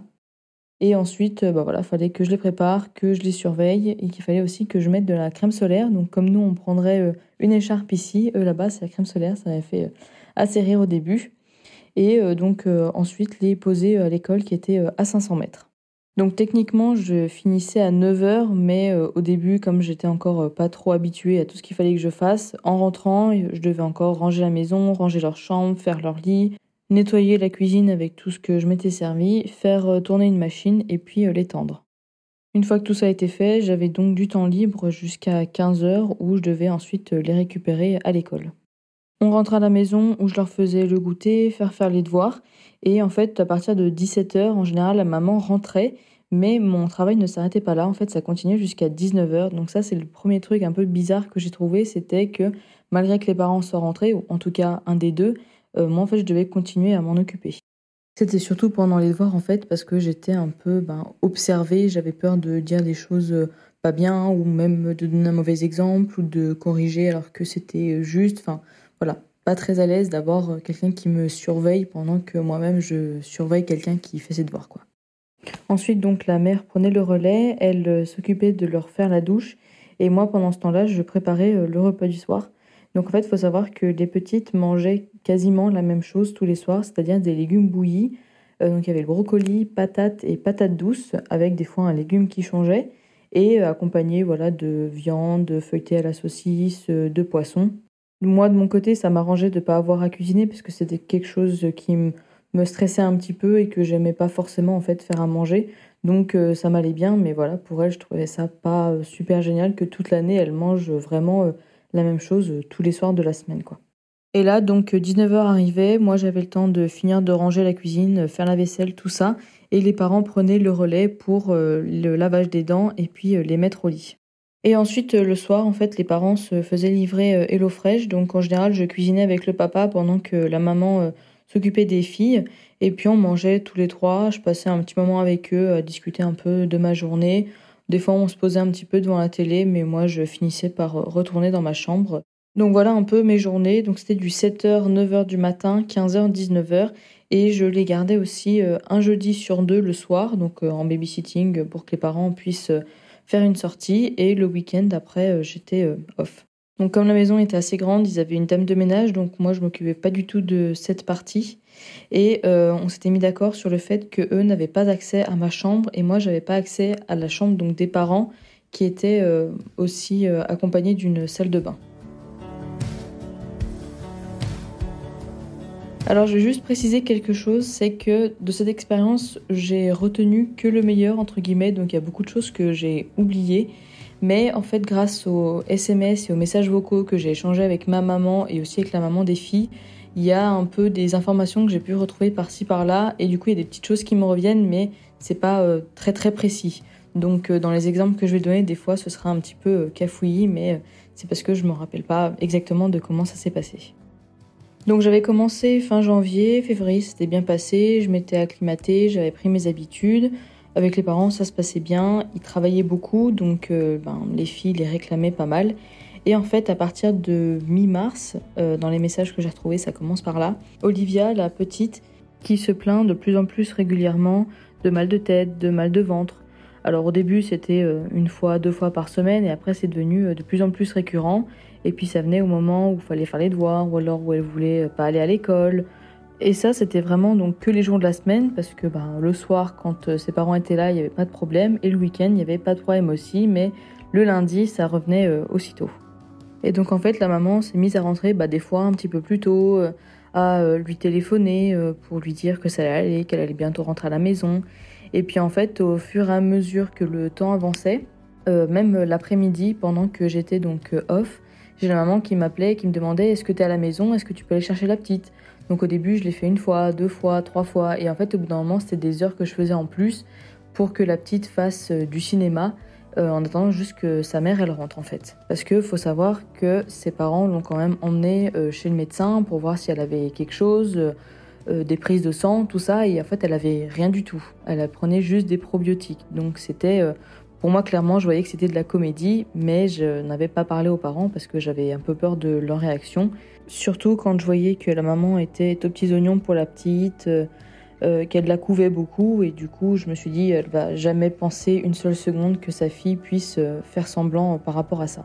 Et puis, ben, plus sa mère rentrait du travail avant, plus la petite en profitait, et là, les choses sont devenues de pire en pire. elle s'est mise à faire semblant qu'elle vomissait. Donc en fait, ce qu'elle faisait, c'est qu'elle courait euh, dans la salle de bain, elle s'enfermait à clé. Je l'entendais euh, tout sauter dans la salle de bain et quand elle sortait, elle était là "Oh, j'ai été malade, j'ai été malade." Sauf qu'en fait, euh, elle avait eu le temps de tirer la chasse et que je ne puisse pas entre guillemets en avoir la preuve. Donc j'essayais de dire à sa maman "Oui, elle m'a dit qu'elle a été malade, mais j'ai pas pu être là." Elle s'est vite enfermée dans la salle de bain pour lui faire comprendre que ben voilà, elle cachait un petit peu les choses. Mais euh, voilà, il n'y avait pas de déclic euh, de ce côté-là. Donc euh, ben, moi, je continuais à subir, entre guillemets, ces sauts d'humeur à la petite. Et en fait, un jour, ce qu'elle a fait, c'est que, comme je lui avais dit, attends-moi quand tu vas être malade, comme ça je suis à côté de toi, je peux te soutenir, te tenir les cheveux, enfin voilà, pour en avoir entre guillemets la preuve. ce qu'elle a fait, c'est qu'elle a couru dans la salle de bain de ses parents, donc l'endroit où je n'avais pas accès. Et là, elle s'est enfermée et je l'entendais tout sauter. Alors vraiment, si elle avait été malade, j'aurais été la première à m'en occuper. Mais là, je voyais que de l'extérieur, que c'était vraiment pas vrai et que c'était n'importe quoi et qu'elle faisait semblant. Et, ben malheureusement, je ne pouvais pas avoir de compassion pour elle parce que moi, elle me rendait folle avec ça, quoi. Et comme ça continuait que je voyais très clair dans son jeu, ben à force, je pouvais plus la supporter, la petite. Je voyais très bien qu'elle faisait ça pour avoir euh, l'attention de ses parents et notamment de sa maman, et euh, ça marchait complètement. Une fois, sa grande sœur même est venue me voir et elle m'a demandé euh, pourquoi mes parents, est-ce qu'ils préfèrent ma petite sœur, euh, ils s'occupent beaucoup plus d'elle euh, et moi non. Donc moi j'avais de la peine pour la grande qui subissait ben, voilà aussi les humeurs de sa petite sœur et la petite qui ben, profitait clairement de cette situation. Et par la suite aussi ce qu'elle s'est mise à faire alors qu'elle n'avait pas fait ça jusqu'à maintenant, depuis qu'elle était propre en fait, elle s'est remise à faire pipi au lit. Donc au début, voilà, les accidents, une fois, deux fois, trois fois, et puis euh, bah, à chaque fois, je changeais les draps. Les parents, enfin la maman en tout cas, euh, étaient là. Oh mon bébé, qu'est-ce qui t'arrive? T'es vraiment pas bien? Et moi, je voyais ça de l'extérieur et ben ça me rendait folle. Et euh, même une fois, en fait, c'était pas du pipi dans le lit, c'était juste une flaque d'eau en fait de son verre qu'elle prenait le soir avec elle. Elle l'avait renversé dans le lit et était là. Juliette, j'ai fait pipi dans mon lit, faut changer mes draps. Et donc bah, ça, ça me rendait encore plus folle. Donc faut bien comprendre que tout ça, ça avait commencé donc mi-mars et qu'entre-temps, il y avait eu le mois d'avril où j'étais partie une semaine en vacances, où je m'étais complètement changé les idées. Je me suis dit, c'est bon, je vais revenir, ça va bien se passer. Et je suis revenue, puis c'était pareil euh, qu'avant les vacances, ça a repris comme c'était, et ça s'est empiré avec, euh, bah voilà, à force d'être malade et du pipi, c'est devenu euh, dans la foulée.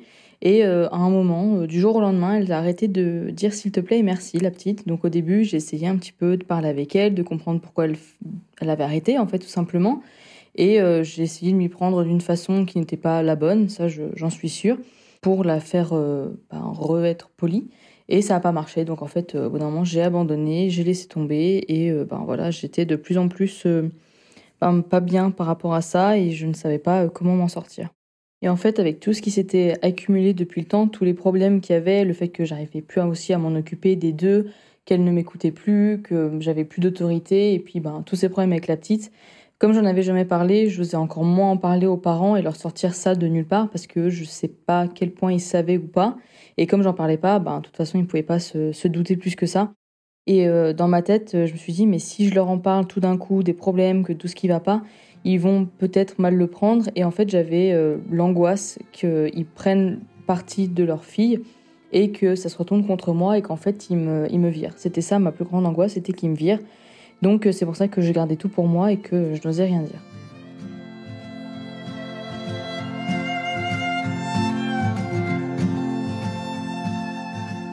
Ce que je recherchais aussi dans cette expérience de fille au père, c'était aussi de trouver une deuxième famille, voilà, avoir euh, une autre famille à l'autre bout du monde euh, avec qui je puisse rester en contact et peut-être revoir dans le futur. Et c'est aussi ce qui ressortait pas mal des témoignages que j'avais entendus de personnes qui avaient fait fille au père. Et donc dès le début, je leur avais dit que c'était quelque chose que je voulais, être un petit peu plus impliquée que une personne lambda dans une famille.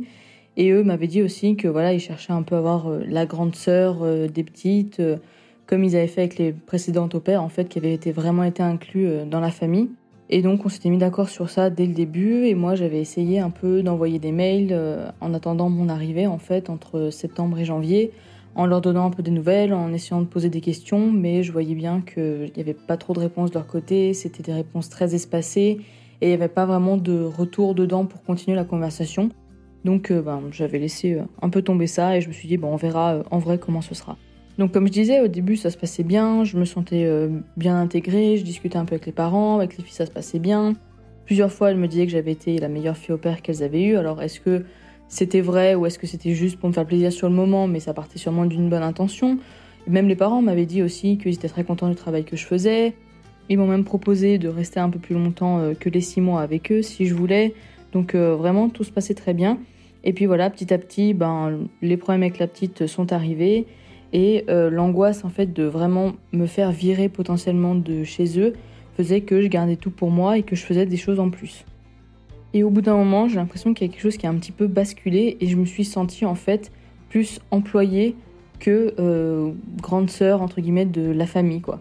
Et je faisais des choses en plus, donc euh, voilà, je rangeais leur cuisine parce que du coup j'avais peur qu'ils me le reprochent, donc aux parents. J'étendais leur linge, je faisais aussi leur machine. le week-end quand ils partaient, ils laissaient la maison retourner, donc moi j'étais là, bon c'est pas à moi de le faire, mais j'avais peur qu'ils me le reprochent, donc euh, je finissais par le faire quand même. Et là je me sentais euh, clairement en tant qu'employée euh, dans la famille.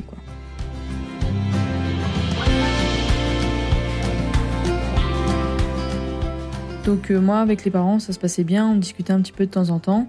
Et puis j'ai vite vu que le papa voyageait beaucoup et qu'il n'était pas très impliqué avec les filles. Il était là pour faire le bisou le soir et puis c'est tout. C'était plus la maman qui était impliquée. Et euh, un jour, on a eu une discussion, alors je sais plus du tout comment on est arrivé à ça, mais euh, le père nous expliquait qu'il avait un collègue à lui euh, qui avait trompé sa femme pendant qu'il était parti en voyage d'affaires. On en avait discuté tous les trois, on avait un peu rigolé, et puis c'était resté sur ça. Et puis un jour, la maman, elle faisait une machine de linge pour leurs affaires à eux deux, et là, elle trouve quelque chose, et elle vient me voir, et puis elle me demande Dis-moi, Juliette, est-ce que ça c'est à toi? Ça s'est retrouvé dans notre linge Je comprends pas comment et elle me montre un sous-vêtement euh, féminin. Et là, je me rends compte que c'est pas du tout à moi. Et je lui dis donc que c'est pas à moi et elle me dit ah d'accord et puis euh, un peu sur le ton de la rigolade pour euh, arrêter la situation gênante, elle dit bon bah je demanderai des comptes à mon mari et en plus il était en voyage d'affaires à ce moment-là. Du coup ça m'a fait repenser à cette histoire qu'il nous avait racontée et ça a été un petit peu gênant. Et puis au bout d'un moment, quand les histoires avec les filles ont commencé et que j'ai senti ce basculement où je me suis sentie plus euh, employée qu'autre chose, ben je me sentais plus vraiment à l'aise euh, à rester euh, avec eux le soir. Et donc dès que les filles avaient fini de manger et que 19h arrivait, je ne mangeais plus avec eux, je mangeais plus tout court et je filais dans ma chambre et j'en ressortais seulement le lendemain matin. C'est vraiment à partir de ce moment-là où je me suis sentie de plus en plus seule dans cette maison avec eux autour de moi. Donc finalement, en parlant avec ma maman par message du fait que je me levais avec la boule au ventre et que j'en avais marre, euh, elle me dit bah écoute, t'as qu'à rentrer, tu viens faire le déménagement avec moi et puis euh, tu retourneras euh, faire ton road trip un peu plus tard dans l'année parce que là c'est plus possible d'être stressé comme ça au quotidien. Donc suite à ça, je me mets à écrire un petit texte que je prévois de leur lire en résumant un peu la situation et leur annoncer mon départ. Les jours d'avant et la nuit d'avant ont été assez chaotique. Euh, je dormais pas bien, j'étais stressée tout le temps. Et puis, bah, au moment euh, de leur dire euh, de me suivre, j'avais le cœur qui battait à mille. Mais je prends mon courage à deux mains et je me mets à leur lire mon petit texte en leur disant que voilà, je ne pouvais plus le faire, que c'était trop dur de m'occuper des filles, que depuis que j'avais décidé de partir, j'étais soulagée, je le vivais beaucoup mieux, que je me sentais pas faire partie de cette famille, qu'avec tous les problèmes, j'avais pas osé leur en parler parce que j'avais peur de leur réaction et que j'étais pas assez à l'aise avec eux pour leur dire. Et malgré euh, tout ce qu'ils avaient fait euh, pour moi, pour essayer de m'arranger sur certaines choses, euh, c'est ce qui me faisait tenir, mais là maintenant, ça ne suffisait plus, il fallait que ça s'arrête. Et là, dans les messages échangés avec ma mère, je vois que j'avais écrit que la maman s'était énervée en fait au milieu de mon discours, qu'elle m'avait pas laissé finir et qu'elle m'avait demandé de énumérer tous les problèmes qui s'étaient passés. J'avais mentionné le fait que la petite avait arrêté de dire s'il te plaît et merci à un moment, et là elle m'a répondu qu'elle savait, qu'Olivia lui en avait parlé aussi, Et dans ma tête, ça m'a choqué parce que j'étais là, bon bah, elle aussi, elle savait qu'il y avait quelque chose qui se passait, mais elle en a rien fait non plus. Et elle avait continué à me demander de lui lister tous les problèmes, et puis là, son mari était intervenu, il l'avait calmé en disant non, non, mais laisse tomber, elle a décidé de partir, ça sert à rien d'en parler, c'est fini. Sur ce, j'ai même pas fini ma lettre, donc j'ai fait profil bas, je suis retournée dans ma chambre, je suis plus sortie, je sentais seulement pour faire mon travail que je en sorte de faire parfaitement parce que j'ai vite senti que la maman se mettait à me pister en fait. Et j'ai eu la preuve deux jours après par SMS. elle m'a écrit en me disant qu'elle avait déjà récupéré Olivia à l'école parce qu'elle avait été malade, tiens tiens, et que je n'avais pas récupéré la grande puisqu'elle partait à la gym directement. Et donc je reprenais le travail à 15h et à 15h01 je reçois un message de la maman qui me dit par contre tu dois être à la maison. Et en fait je lui réponds que j'étais quand même passée à l'école pour récupérer le sac à dos de la grande euh, pour pas qu'elle soit encombrée pour aller euh, à son activité et c'était ce que je faisais euh, à chaque fois en fait. Et là elle m'a répondu un ok très sec. Et là je savais qu'à la moindre erreur que j'allais faire elle allait me tomber dessus, c'était sûr quoi. Donc une fois que j'avais pris la décision de partir, j'en avais quand même parlé à mes amies filles au père qui étaient sur place elles m'avaient beaucoup soutenue là-dedans, elles avaient essayé un petit peu de me trouver des solutions pour que je puisse rester mais c'était décidé. Et donc, je me suis tout de suite tournée euh, vers mon agence et envers la personne qui s'était euh, occupée de mon dossier pour savoir euh, quels étaient mes droits et ce que je devais faire dans le cadre du contrat. Et donc, j'avais au moins deux semaines de préavis à faire. Mais j'avais décidé d'en faire une en plus parce qu'il y avait un événement auquel je voulais assister qui se passait fin mai à Sydney. Elle avait quand même essayé de me proposer de trouver une famille qui correspondrait un petit peu plus à mes attentes et de me faire accompagner un peu plus là-dedans pour éviter que ça arrive euh, jusqu'au point où ça en était arrivé avec cette famille-là. Mais j'ai refusé euh, quand même avec le fait que j'avais eu l'accord, un petit peu une validation de ma maman de pouvoir rentrer, que c'était euh, justifié, ben en fait j'ai pas cherché à faire quoi que ce soit sur place, même si ben voilà mes amis filles au père m'avaient dit un peu ben t'as qu'à trouver un petit job en tant que serveuse, tu pourrais loger dans une auberge quelque temps, de te trouver un travail pour pouvoir finir ton visa et vivre encore plus ton aventure. Mais voilà, j'avais ce prétexte aussi du déménagement de ma maman en France et puis euh, je m'étais faite à l'idée de rentrer, de faire la surprise à tout le monde que j'étais rentrée. Donc dans ma tête, c'était décidé que je rentrais et je continuais pas sur place. Je dois avouer que j'ai pris la solution de facilité qui était ben, de rentrer au lieu d'essayer de me débrouiller sur place, de sortir de ma zone de confort et de faire des choses que euh, j'aurais jamais faites et euh, que sur le moment je ne me sentais absolument pas euh, de faire. Aujourd'hui, je ne regrette pas d'être rentrée parce qu'il s'est passé d'autres choses en France que je ne regrette pas du tout, mais il y a quand même une part de moi qui se demande qu'est-ce que ça aurait pu être si j'avais osé bah voilà, me prendre un petit travail et rester sur place. Est-ce que je serais euh, encore en train de vivre là-bas aujourd'hui? Voilà, plein de questions, mais euh, je ne regrette pas.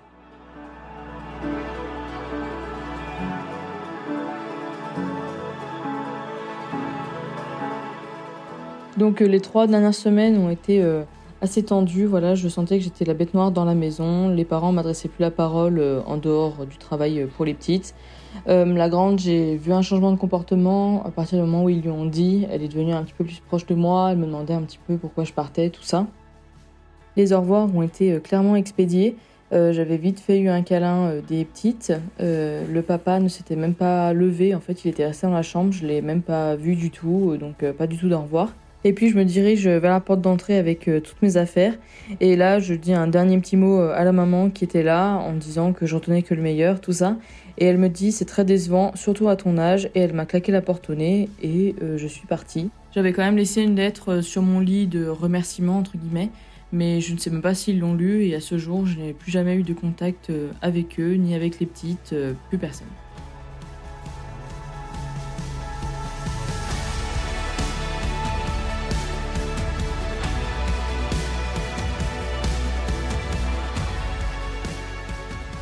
Marine a presque 30 ans. Elle vit dans les Hautes-Alpes, en France, et avant de devenir au père, elle travaillait en pépinière et sur les marchés. À l'âge de 23 ans, elle devient jeune fille au père, et ce qu'elle en retient, c'est le lien qu'elle a créé avec cette famille et leurs enfants. Un lien qui dure et qui durera longtemps. Pour rencontrer ma famille, je m'étais inscrite sur un site qui s'appelle Upper World, donc c'est un peu comme un site de rencontre. Moi, j'avais mis les États-Unis, le Canada, le Sénégal, l'Afrique du Sud. J'avais pas mis en Europe parce que je voulais partir euh, loin tant qu'à faire. Je m'étais dit, euh, pour vivre l'expérience à fond, euh, mettons des kilomètres entre la France et, moi. J'avais été inspirée, j'avais écrit pas mal de, de lignes. j'avais mis des photos et puis je me sentais pas de contacter une famille parce que je savais pas sur quels critères me baser moi, je voulais partir en tant qu'au-pair, mais j'avais pas d'idée fixe de ce que je voulais faire. J'avais, oui, les pays, mais j'avais pas plus. Donc, euh, je m'étais dit que la famille une famille me contacterait quand elle en aurait envie. J'ai eu plusieurs euh, contacts, mais euh, sans avoir de coup de cœur. Et puis, un an après, en décembre, pour mon anniversaire, décembre 2016, la maman m'a envoyé un mail sur le, le site en me disant que mon profil l'intéressait, en me décrivant un peu plus sa famille. Donc, c'était un papa qui était ghanéen, une maman euh, euh, africaine-américaine euh, quatre, avec quatre enfants, âgée la plus grande de 13 ans, la deuxième 11 ans, après un petit garçon de 7 ans et le dernier, il avait 5 ans. Donc c'était une grande famille. je trouvais ça fou. ça, ça a matché, comme on dit, de suite. C'était fou par rapport à la date du jour de mon anniversaire. Je me suis dit, c'est un signe, je, je, pense que ça peut bien se passer. Et puis, je m'étais dit, quatre enfants, pourquoi pas, c'est un peu fou. Je m'en sentais capable, en plus en Afrique du Sud. Donc, je me suis dit, ah ouais, super, c'est un pays que j'aurais peut-être pas la chance de, de choisir de partir une fois dans ma vie. Donc là, on va dire que toutes les, les flèches indiquaient qu'il fallait que j'y aille, donc pourquoi pas. Mais ça a mis du temps avant que je parte parce qu'ils avaient déjà encore une au pair qui a voulu prolonger l'expérience. Et moi, je travaillais à l'époque. J'ai mis deux ans avant de partir les retrouver en, 2010, en août 2017. Mais c'était pas plus mal parce que ça a laissé le temps de vraiment poser les choses, de réaliser, de se préparer, de préparer le visa, de réserver les billets d'avion, toutes ces choses-là. Donc la maman, elle, m'avait fait signer un contrat, j'avais euh, des clauses à respecter. J'ai eu de la chance, c'est que ça s'est très bien passé. Alors j'ai d'abord rencontré la famille par Skype avec la maman, on a fait deux ou trois entretiens vidéo. Sa plus grande fille, qui avait 13 ans à l'époque, a voulu me rencontrer parce que j'étais déjà sa troisième ou quatrième au père. Donc elle, avait, elle était suffisamment grande pour comprendre euh, euh, mon rôle dans la famille par rapport aux autres enfants. Quand je suis partie en août 2017, euh, c'est le chauffeur Richard qui est venu me chercher. Je me suis, quand la maman m'a dit ça, je me suis dit, je suis dans un film, c'est pas possible. Le chauffeur qui s'appelle Richard, c'est, il n'y a pas plus fou. Euh, il est venu me chercher à, l'aéroport de Johannesburg avec un petit panneau avec mon nom, prénom, parce que ben, il me connaissait pas, il m'avait jamais vu et moi non plus. Euh, donc on est rentré à la maison. c'est le papa qui m'a accueilli parce que la maman, elle travaillait ce jour-là. Euh, c'était comique comme rencontre aussi parce que je ne parlais pas anglais, il ne parlait pas français, donc on a parlé avec le langage universel, c'est-à-dire les mains. Euh, mais ça s'est bien fait. Les enfants m'ont de suite euh, super bien accueilli. En plus, j'avais rempli la valise de choses qu'ils aimaient. La maman, je lui avais demandé si elle voulait des affaires, des choses françaises, parce que ils avaient déjà vécu en France, qui lui, qui lui intéressaient. Donc j'avais pris du matériel scolaire, aussi des sucreries, des bonbons, des choses comme ça. Donc comment se faire ami avec les enfants en trois secondes, c'était check sur la liste. Euh, ça s'est super bien passé. Euh, ouais, c'était comique. Dans la maison, il y avait d'autres employés. Il y avait donc le chauffeur Richard. Il y avait euh, deux maids, Célina et je me rappelle plus comment elle s'appelait l'autre. Il y avait le jardinier, mais il vivait pas avec nous sur la maison. En fait, sur la maison, moi, je vivais dans la maison avec la famille et les deux maids, elles avaient un logement à, côté, donc on vivait tous entre guillemets dans la même maison. C'était très sympa. Les maids parlaient qu'anglais, donc là j'ai dû pratiquer la langue de Shakespeare, comme on dit. C'était, on s'est vite compris par des petits mots simples et puis ça a été. J'ai été employée pour parler uniquement en français aux enfants parce que comme ils étaient scolarisés dans une école française, la maman elle voulait qu'ils aient un très bon niveau de français. Donc je devais leur parler exclusivement en français les aider aux devoirs, les aider pour la douche, pour les plus petits, le lever le matin, faire les petits déjeuners, les accompagner aux activités sportives. Donc c'était des bonnes petites journées. J'avais deux matins par semaine à me lever pour les accompagner à l'école. Donc leur préparer le petit déjeuner, les lever, les aider à s'habiller, leur faire le prendre le petit déjeuner et arriver à l'heure à l'école. Après, je rentrais, j'avais la matinée pour moi. Ils finissaient l'école à 14h. Donc à 14h, je retournais les chercher à l'école et après, on enchaînait les activités, les devoirs jusqu'au soir, tel le tunnel que tout parent connaît, jusqu'au coucher. Et puis aussi, on partageait des moments tels des films, raconter des histoires, faire des activités créatives, des sorties, plein de choses comme ça.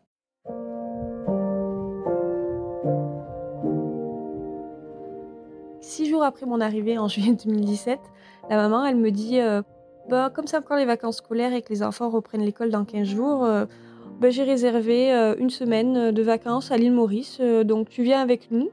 Moi j'étais assez surprise, j'étais là, mais je vous connais pas, je sais pas vos habitudes. Enfin c'était assez surprenant, mais elle, elle était sûre d'elle. si, si. j'ai embarqué avec les quatre enfants, les deux parents, la grand-mère des États-Unis qui était là pour les vacances. Et puis on est parti à l'île Maurice dans un super hôtel resort énorme avec euh, la femme de chambre qui vient t'ouvrir le lit avant de dormir le soir, euh, qui prépare euh, toutes les cuissons d'œufs qui sont possibles et imaginables que je connaissais même pas. Après, avant de partir d'Afrique du Sud, avant mon départ, la famille, on s'est dit tiens, si on se faisait un safari dans le nord du pays, dans une réserve. sauf que c'était trop loin par rapport à Johannesburg en voiture, donc ils ont décidé de louer un avion privé. Tu vas à l'aéroport, dans un petit aéroport, euh, tu passes pas de contrôle de sécurité, il y a personne qui contrôle tes bagages, euh, tu passes direct, euh, normal, comme si tu rentrais dans un supermarché pour aller faire tes courses. Tu montes dans l'avion, tu arrives au milieu de la réserve de la, de la savane, il y a une piste d'atterrissage et puis tu arrives, tu as le comité d'accueil avec le petit apéritif, le verre de jus de fruits à boire et tout. c'est assez hallucinant comme expérience. Après, comme je travaillais pour une famille qui était de couleur noire et que moi j'étais blanche, on a eu plein d'expériences cocasses. C'est-à-dire que ça m'arrivait plusieurs fois de conduire euh, la maman qui était noire assise à côté de moi et les gens nous regardaient trop bizarrement parce que d'habitude c'est pas dans ce sens-là que ça se fait en Afrique du Sud. Donc nous on en jouait, elle faisait exprès de comme si elle, elle m'engueulait, que je faisais des choses mal. Les gens ils, nous regardaient hallucinés. Euh, une autre fois on est allé à Soweto euh, dans les townships pour donner à manger dans, des, dans une école à des familles. il n'y avait pas assez de paniers repas, donc euh, je suis partie avec le chauffeur privé à faire des courses. J'étais la seule blanche au milieu de Soweto, euh, à pousser le chariot euh, de course dans un énorme supermarché comme Costco, tu vois, des trucs énormes.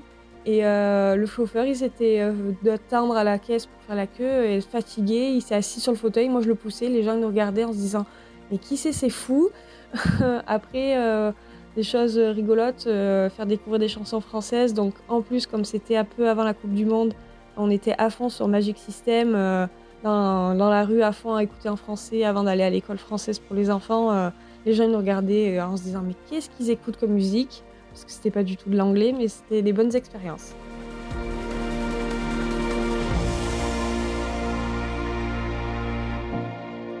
C'était pas mes enfants, mais c'était tout comme parce que je les aimais et je les aime toujours euh, comme si c'était euh, mes enfants. C'est plus qu'une relation de frère et sœur. C'est pas, c'est un mélange de la relation de frère et sœur et la relation de parent-enfant, mais aussi de, je pourrais dire ouais, comme une marraine en fait.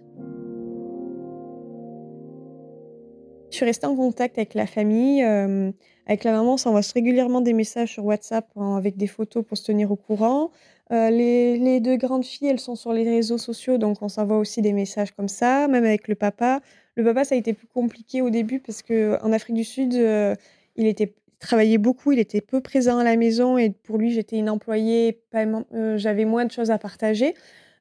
puis mes lacunes en anglais me permettaient pas de parler autant ce que je voulais avec lui, parce qu'il ne parlait pas français par rapport à la maman et aux enfants. Après, je suis allée les voir en octobre 2019 à Washington DC parce qu'ils avaient déménagé de Johannesburg. je suis allée les voir dans leur, dans leur vie américaine. Ils étaient trop contents de me retrouver, de partager un peu de leur vie avec eux. Et après, avant de partir, on s'était promis de se fêter Noël 2020 ensemble parce qu'on on l'avait fêté ensemble, mais en tant qu'employés, et on se considère vraiment comme une famille à part entière euh, tous ensemble. Donc on s'est dit, allez, on fête Noël 2020. Puis en 2020, on sait tous ce qui nous est tous arrivé au niveau mondial. Donc euh, ben, ça a été repoussé. Et en décembre 2021, je suis partie pour les 15 jours pour les vacances de Noël à Washington, d'ici toujours. Et les, mmh, les enfants n'étaient pas au courant. C'était vraiment la surprise. J'étais un peu leur cadeau de Noël avant l'heure. Donc, ils étaient trop contents. Bon, en plus, ils étaient tellement contents qu'on a tous attrapé le Covid à Noël. Donc, je suis restée 15 jours de plus sur mes 15 jours initiales. Ils sont venus me voir en France dans mon petit village l'été dernier. Donc c'était trop sympa de qu'ils puissent voir aussi ma vie à moi en France, comment ça se passe et tout. Ils ont rencontré vraiment toute ma famille. On a fait vraiment des grosses cousinades. C'était super. Le lien que j'ai encore avec les enfants est génial parce que j'ai pas le rôle de pas le rôle de leur maman, j'ai ni le rôle de la grande sœur. C'est un peu comme le rôle de la marraine. On s'entend vraiment très bien. Euh, même avec les parents, on partage des bons moments. Euh.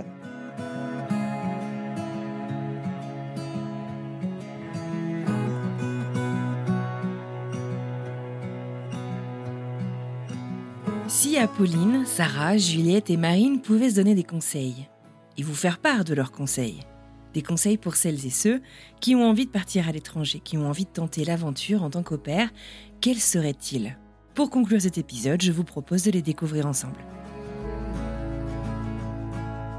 Le conseil que je donnerais aux jeunes filles qui sont un peu perdues, qui ne savent pas quoi faire après leur bac, qui aiment voyager, qui aiment les enfants, ce serait clairement de foncer parce que c'est une aventure exceptionnelle. J'ai passé un mois fantastique. Si j'avais pu partir plus, ailleurs, je l'aurais fait. Et c'est ce qui était prévu à la base. En décembre 2012, euh, je m'étais euh, inscrite pour euh, partir comme jeune fille au père l'année suivante. Donc, parce que je ne savais absolument pas quoi faire après mon bac. Puis j'ai rencontré mon mari, donc du coup, c'est tombé à l'eau. c'est quelque chose que je regrette un peu, mais en même temps, je me dis si j'avais pas connu mon mari, je serais pas là aujourd'hui. Mais quoi qu'il en soit, il faut foncer parce que les voyages forment la jeunesse, comme on dit, et c'est vraiment une très très belle aventure parce que ça permet de prendre confiance en soi, de découvrir les choses par soi-même, de découvrir la vie et de ne pas avoir papa et maman sur le dos. Donc euh, c'est vraiment, euh, vraiment une aventure à vivre. Ça vaut vraiment la peine d'être vécu, peu importe le nombre de, de, de, mois euh, qu'on part. Vous avez vu un mois qui a complètement changé ma vie pour mon cas. Mais même si ça avait été un an, ça aurait été pareil, ça aurait changé ma vie de la même manière. Donc, donc non, faut foncer, ne pas réfléchir. C'est stressant, mais ça vaut vraiment la peine de le faire.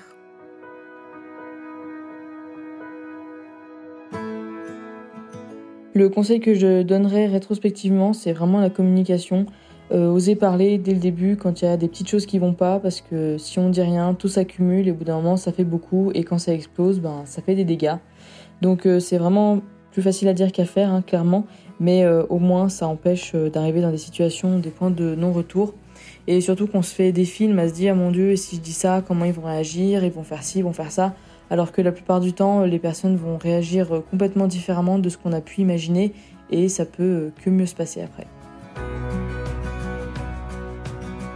Alors, si j'ai des conseils euh, pour les futures personnes qui voudraient partir euh, vivre l'expérience d'opère euh, à l'étranger, ce que je conseille, c'est déjà de se dire que c'est un travail et que c'est pas des vacances. Parce qu'en France, on a l'image de au ah, c'est cool, on va voyager tous les week-ends, c'est tranquille et tout. Non, non, à la base, on part pour travailler, pour garder des enfants. c'est pas, c'est pas des vacances. Et le deuxième, c'est de passer par une agence. Parce que moi, je suis pas passé par une agence. Bon, j'ai eu l'énorme chance que tout se passe bien, mais c'était pas le cas des autres pères qui avaient en Afrique du Sud avec moi, où l'expérience, leur expérience n'était pas top. Euh, passer bien par une agence et faire un contrat écrit et signé par les deux parties. Moi, j'avais un contrat écrit et tout s'est très bien passé. Rétrospectivement, euh, je pense qu'il ne faut pas forcément viser les familles qui nous paraissent riches mais plutôt les familles qui ont un rythme de vie qui nous paraît intéressant. Euh, je pense qu'il faut également apprendre à dire stop si ça ne nous convient pas. C'est vraiment important de pouvoir euh, s'affirmer, même si on est très jeune. J'ai euh, vu des filles au père à qui on a rajouté euh, des plannings le samedi, le dimanche. Vraiment, vraiment impressionnant à quel point les familles, parfois, n'hésitent pas à, exploiter la personne. C'est vraiment difficile de, dire stop quand on est jeune, mais je pense que ça forge vraiment le caractère. Ensuite, si on a l'occasion, c'est de sortir, sortir le week-end, voyager, visiter, au final, euh, en un an, ça passe tellement vite qu'on a l'impression qu'on n'a rien fait. Et euh, dès qu'on a l'occasion, faut, faut en profiter. Un conseil spécial Irlande, il faut pas attendre qu'il fasse beau pour faire quelque chose. Il faut y aller et espérer qu'il fasse beau. Parce qu'on peut avoir toutes les météos en un road trip de 200 km. C'est hallucinant. Voilà.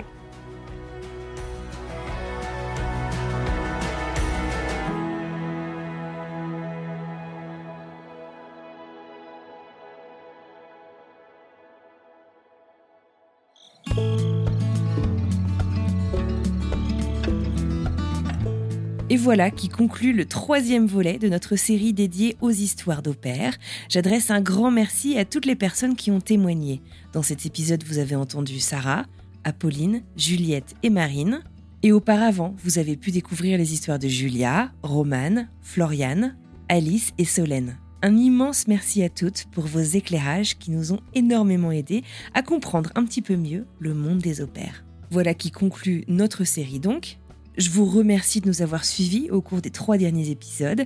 J'espère que ces épisodes vous auront plu. Moi, en tout cas, perso, ça m'a vraiment donné envie d'aller creuser et même peut-être de faire appel à une opère pour rejoindre ma famille. Si c'est le cas, n'hésitez pas à le faire savoir autour de vous, parlez-en autour de vous, partagez ces épisodes sur vos forums d'opère, sur les réseaux sociaux ou tout simplement dans la vraie vie. Ça nous aide énormément à faire connaître ce podcast et je suis sûre que ça peut aider des familles ou des opères qui se posent la question de savoir si cette aventure est pour elles. La semaine prochaine, je vous invite à découvrir le dernier épisode expert de la saison qui sera dédié au bilinguisme. On a tendance souvent à parler de bilinguisme et uniquement à parler des enfants. Mais le bilinguisme, bah, on en est là un peu la preuve vivante. Le bilinguisme touche tout le monde, bien entendu. Je me suis entretenue avec une orthophoniste spécialiste du bilinguisme qui s'appelle Audreyne Guyodot et je lui ai donc posé les questions que vous m'avez envoyées sur le profil Instagram de French Expat et elle y répond dans l'épisode de mardi prochain. Je vous souhaite une merveilleuse fin de journée, j'espère que votre été se passe au mieux et je vous dis donc à mardi pour plein de nouvelles histoires.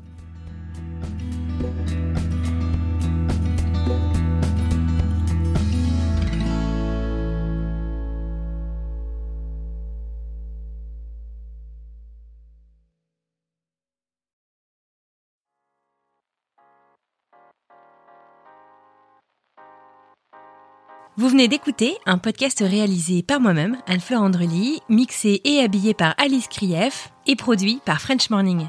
French Expat n'est pas le seul podcast de French Morning. Pour retrouver tous les podcasts du groupe, rendez-vous sur frenchmorning.com slash podcast. À bientôt!